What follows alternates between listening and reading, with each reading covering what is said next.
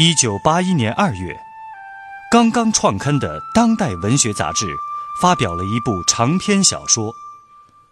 小说描写了一九六三至一九七九年间中国南方农村的社会风情。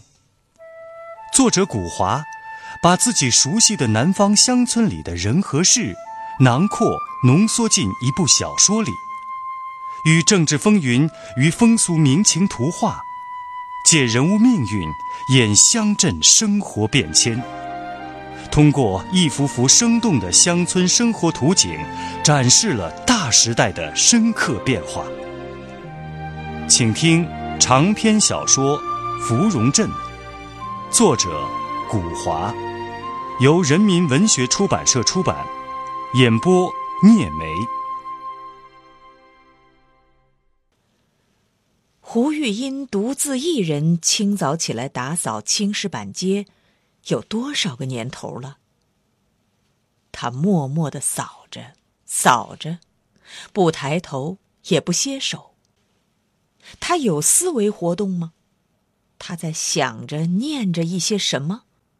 在想着往日里秦书田挥动扫帚时那舞台上跳舞一般的身影，在回忆他们那一年捉弄那一对掌权男女的开心的一幕。还是在寻找秦书田在青石板街上留下的足迹。这种足迹满街都是啊，密密麻麻，重重叠叠。正是这些足迹，把一块块青石板踩得光光溜溜的。还分得出来吗？哪是舒田哥的，哪是自己的？这些足迹是怎么也扫不去的呢？他们都镶在青石板上了，镶在胡玉音的心田上了，越扫越鲜明。对于亲人的思念，成了滋润他心灵的养分。奇怪的是，在这样漫长的岁月里，他尝尽了一个阶级敌人应得应分的精神和肉体上的所谓粮食。含垢忍辱，像石缝里的一棵草一样生活着，竟再也没有起过死的念头。他也学会了书田哥应付这些场面时的那一手，喊他去接受批斗，他也像是去对上出宫那样平常，不等人家揪头发，他先把脑壳垂下来；不等人家从身后来踢腿肚子。他就会扑通一声先跪下，人家打他的右耳光，他也等着左边还有一下。他也被斗油了，斗滑了，是个老运动员了，该授予他运动健将的金牌了。连续十年、十几年的极左大竞赛，为什么不颁布竞赛成绩呢？不设置各种金牌、银牌、铜牌呢？这一来。他倒是少吃了不少苦头，而且每次在批斗会上，他一动不动的朝着乡亲们跪着，脸色寡白，表情麻木，不哭，就像是一尊石膏像。有时候他抬起头来，用他的两只黑白分明的大眼睛望望大家，眼神里充满了凄楚哀怨，表示他还活着。他这双眼睛，是想要赢得乡亲们的怜惜，瓦解人们的斗志吗？还是在做着无声的抗议？街坊父老姐妹们，你们看吧，我就是那个摆小摊儿卖米豆腐的芙蓉姐子，我就是这样向你们跪着跪着，直到你们有海量宽宏大度，饶恕了我，放开了我。的确。每逢镇上开批斗大会，有他在台上跪着，会场的气氛往往不激烈，群众斗志不高昂，火药味儿不浓。有的人还会红了眼眶，低下头去不忍心看；还有的人会找了各种各样的借口，中途离开会场，尽管门口有民兵把守。树上的鸟雀，沟里的花草，都有命，胡玉音也有一条命。万事万物都是命，命是注定的。要不然，那芙蓉镇上比他坏、比他懒、比他刁、比他心肠歹毒的女人都没有倒霉，偏偏他胡玉音起早贪黑、抓死抓活的卖了点米豆腐，就倒了霉了。那些年年在队里超支、年年向国家讨救济的人。就是些好货色。过去的衙门里嫌贫爱富，如今呢，有人把他倒了过来，一味的斗富爱贫，也不看看为什么富，为什么贫，而把王秋社这号人当根本，当命根子。好嘞，胡玉音这一世人就当了傻子，上了当了。那下世投胎也好吃懒做，直扫帚不支，横扫帚不竖，也伸手向政府要吃的、要穿的，向王秋社这号人学，吊脚楼歪斜了，树根木桩撑着，也总是当县贫农，好让上级的人看了顺眼顺心，当亲仔亲女，当根子，好搞运动。好死不如赖活着，赖着脸皮也要活。人家把你当做鬼，当做黑色的女鬼，也要活。胡玉音如今有了新伴儿，那个还在坐牢的舒田哥，舒田哥就是我心里的伴儿。舒田哥还给他留下了命根子小君君，他才不死呢，再苦再贱，他都活得有意思，值得。小君君。是在他的搂抱、抚摸下长大的，在他没完没了的亲吻里笑啊、闹啊、吃啊、睡呀，牙牙学语、蹒跚起步，长到了八岁呀。勾起手指头算，政府判了小军爸爸十年的刑，已经坐过九年牢了，他快要回来了。舒田哥在洞庭湖劳改农场，月月都有信，封封信尾都写着“亲亲小君君”。难道仅仅是亲亲小君君？语音有一颗温柔的妻子的心，男人的意思，他懂。语音月月都给舒田哥回信，封封都写上：“舒田君君亲亲你。”你要保重身子，好好改造。政府早点放你回来。我和君君天天都在等你，望你，心都快等老了，眼睛都快望穿了。但是你放心，君君在一年年长大，我却还没有一年年变老。我的心还年轻，这年轻是留给你的，等着你的。你放心，放心，放心。对了，玉音还记得唱《喜歌堂》，一百零八曲，曲曲都没有忘，还会唱，也是留着唱给舒田哥听的，留着等舒田哥出了牢，回到家里一起唱。这个心思，这份情谊，玉音呐，你封封的信里有没有写上呢？你不要怕。喜歌堂不是什么暗语代号，只是反一点封建。看守人员会把信交给舒田哥看的。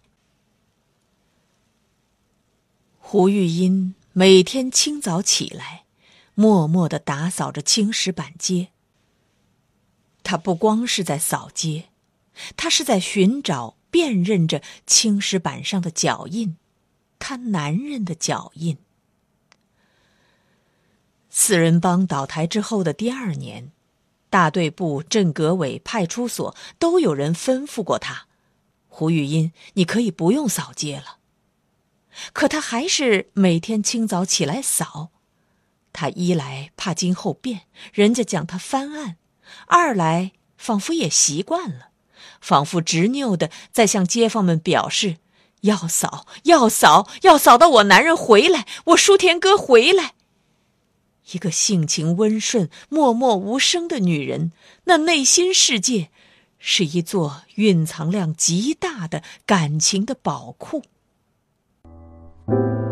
芙蓉镇以湘南一个小山镇的青石板街为中心场地，以芙蓉姐子胡玉英勤劳发家却招致不幸的故事做引线，串联起与之相关的一系列人物，并由这些遭遇不同、性格各异的人物组成一个小社会。通过这个小社会，写走动着的大时代。长篇小说《芙蓉镇》正在播出。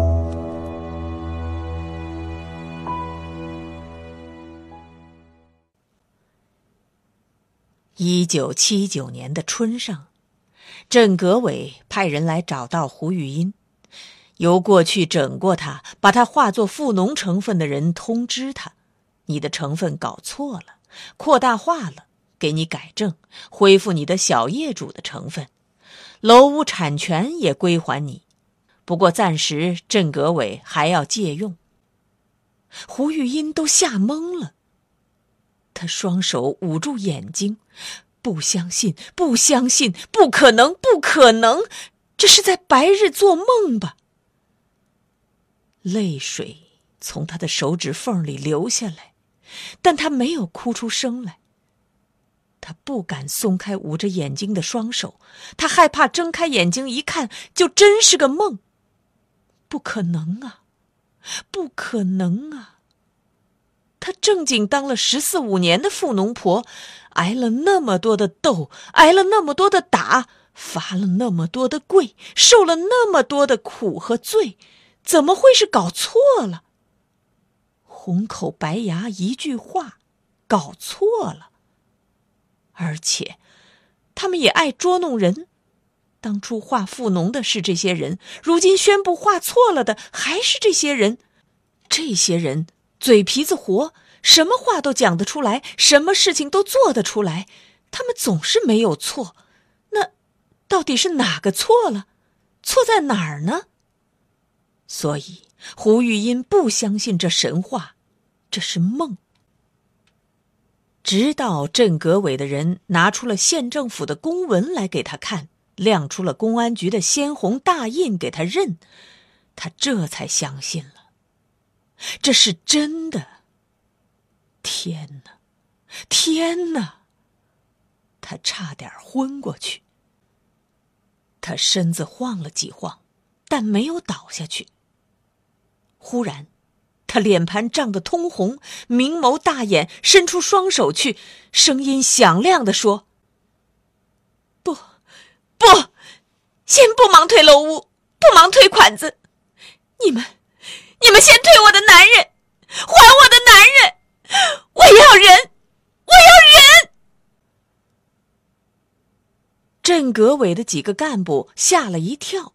以为这个多少年来蚊子都不哼一声似的女人，是在向他们讨还一九六四年自杀了的黎桂桂，是要索回黎桂桂的性命。他们一个个脸色发白，有些狼狈。看看，这个女人刚给他摘帽，刚给他落实政策，他不感恩不磕头，在这儿无理取闹呢。只听胡玉音喃喃地说。还我的男人，还我的男人！我的男人被你们抓去坐牢了，还有一年就坐满了。可他没有罪，他没有罪。镇革委的人这才叹了口气，连忙笑着告诉他：“哦，你是说秦书田呐？”秦书田也平反了，也摘帽了，那他的那个右派啊，也是错话了啊，还要给他恢复工作。这省电台前天晚上都已经播放了喜歌堂了。什么？都错了？书田哥也画错了？啊？天哪！天哪！都错了，都错了！舒田哥要回来了，要回来了！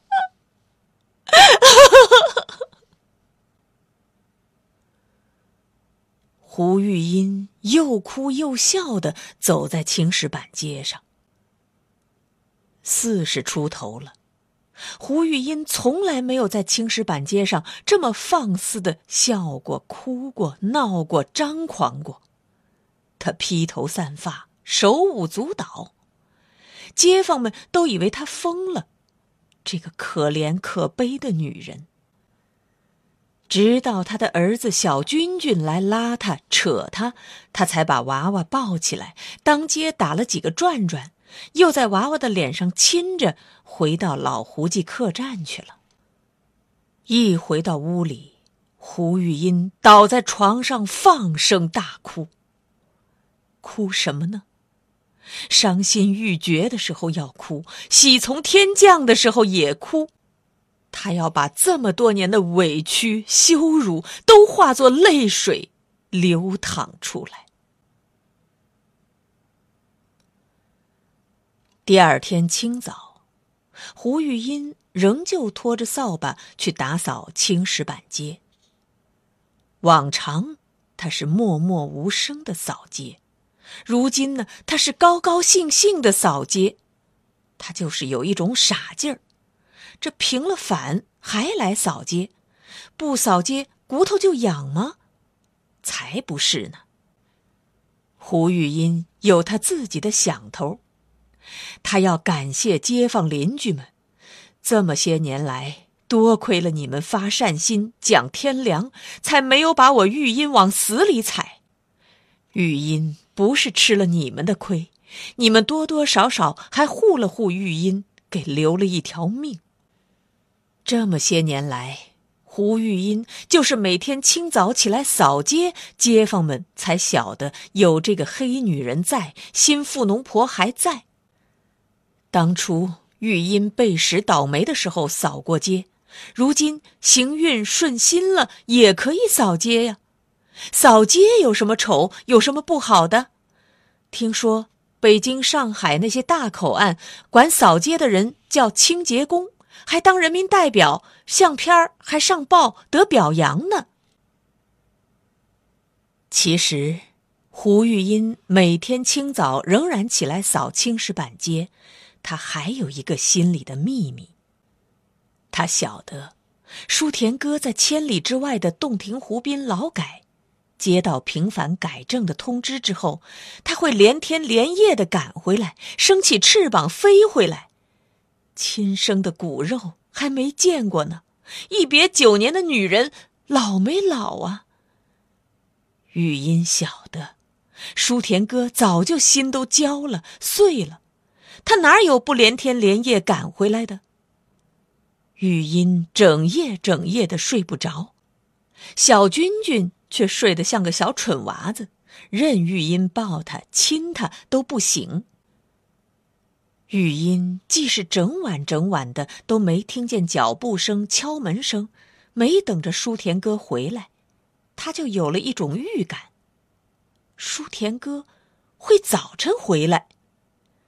听人家讲，州里开往县城的客班车是下午到，县城到芙蓉镇还有六十里，舒田哥下了车不会在城里停留的，他会连夜顺着公路赶回来的。是的，连夜赶回来。扫完一条街，天都大亮了，玉音也失望了。他就在心里抱怨：“男人家呀，男人家总是粗心大意。你手续没办妥，一下子脱不开身，也该先来封信呢，先拍一个电报啊。”免得人家整晚整晚、一早一早的忘啊，筋骨都忘长了。你这个没良心的！或许舒田哥回到县里，就先去办了恢复工作的手续。哎呀，这男人家的心是比天高、比天还大的。玉音不喜欢你去做那个鬼工作，免得又惹祸。你就守在玉音的身边，带着小君君。种自留地，养猪、养鸡、养鸭，出集体工，把我们的楼屋都绣上花边配上曲子，把日子打发的流水一样快活。这么多年来的折磨，使得胡玉音心虚胆怯了，多疑了。自从给他改正摘帽的那天起，他就怕变，怕人家忽然又喊着打倒新富农婆，怕民兵又突然来给他挂上黑牌子，揪他去开批斗会，去罚跪。他时时胆战心惊，变得神经质起来。他急切的盼望着舒田哥回来，回来一起过过这好日子。哪怕过上两天、三天、十天、半个月，挺直腰板，像人家那些夫妻一样并排走在街上，有说有笑的进出百货商店了，逛集镇了。舒田哥呀，你快点回来吧！你怎么还不回来呀？万一有朝一日我又重新戴上了新富农婆的帽子，你又当了右派，到那个时候才见面。生成的八字，铸成的命，那就哭都哭不赢了。这天早上有雾，打了露水霜，有点冷。胡玉英又去打扫青石板街。他晚上没睡好，拖着疲惫的双腿，没精打采，盼男人。盼的都厌倦了，一早一晚的失望。他晚上总是哭，天天都换枕头帕子。男人不回来，他算什么改正平反呢？这一切有什么意思？有什么用处啊？他真想跑到镇革委去吵去闹，我的舒田哥怎么还不回来？你们的政策是怎么落实的呀？你们还不去把它放回来？竹枝扫把刮着青石板，沙，沙，沙。一下，一下。他扫到了供销社围墙拐角的地方，身子靠在墙上歇了歇。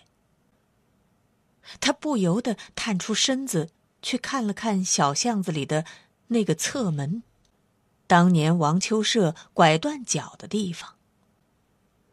如今这侧门已经用砖头砌严实了，只留下了一筐门印儿。嗨，管他呢，那些老事情，还去想他干什么呢？胡玉英。回转身子，拿起扫帚。忽然，前面有一个人影那个人提着旅行袋什么的，匆匆的朝自己走过来。哦，大约是一个赶早车的旅客吧。